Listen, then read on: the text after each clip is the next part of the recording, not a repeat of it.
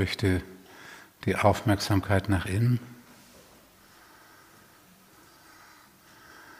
Nimm wahr, was du jetzt gerade tust. Das innere Tun.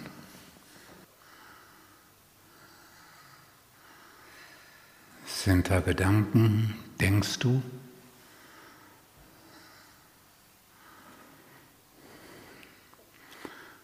Spürst du, was im Körper spürbar ist?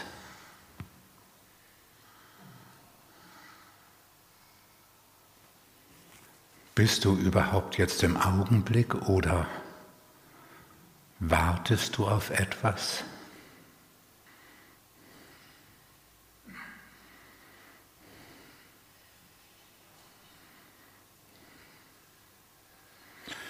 Nimmst du wahr, was du fühlst?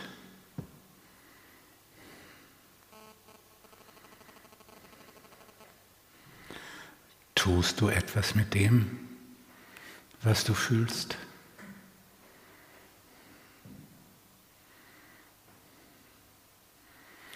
Zum Beispiel ein Beurteilen ist ein Tun.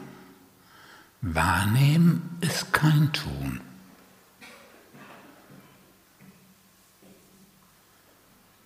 Wenn du Freude wahrnimmst, kein Tun.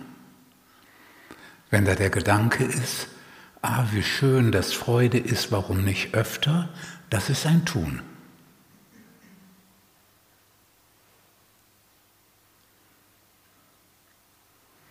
Und der Grund, warum das so sorgfältig zu unterscheiden ist, ist der, dass man nur mit der klaren Unterscheidung sich bewusst dem Aufwachen nähern kann. Wenn man das nicht klar unterscheidet und genau unterscheidet, dann wird man ständig Dinge tun, die man nicht als ein Tun wahrnimmt. Und das verhindert das Loslassen.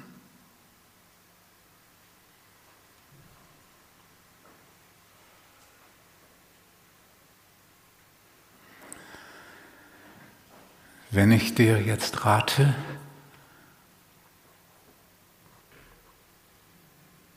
den Mund zu öffnen, dann ist auch damit die Frage verbunden, ist es jetzt ein Tun oder kein Tun? Erstmal würde man denken, klar, das ist ein Tun, die Klappe aufzumachen. Wie wenn du zu Hause eine Schublade öffnest. Aber dann ist es viel wahrscheinlicher, dass das Geschlossenhalten des Mundes das Tun ist. Und indem du den Unterkiefer fallen lässt, loslässt, entspannst, es zu einem weniger Tun kommt. Wie wenn du einen Koffer in der Hand trägst. Wenn du jetzt die Finger loslässt, ist das ein Tun? Nein. Der Koffer bewegt sich nicht, die Hand bewegt sich nicht, wenn du den trägst. Ganz bewegungslos, aber die ganze Zeit den Koffer festhalten, die ganze Zeit ein Tun. Wenn du mit dem Tun aufhörst, entspannen sich die Finger, die Finger öffnen sich von alleine, weil du mit dem Tun aufgehört hast. Und der Koffer fällt aus der Hand. Nicht, weil du etwas getan hast, sondern weil du mit dem Tun aufgehört hast.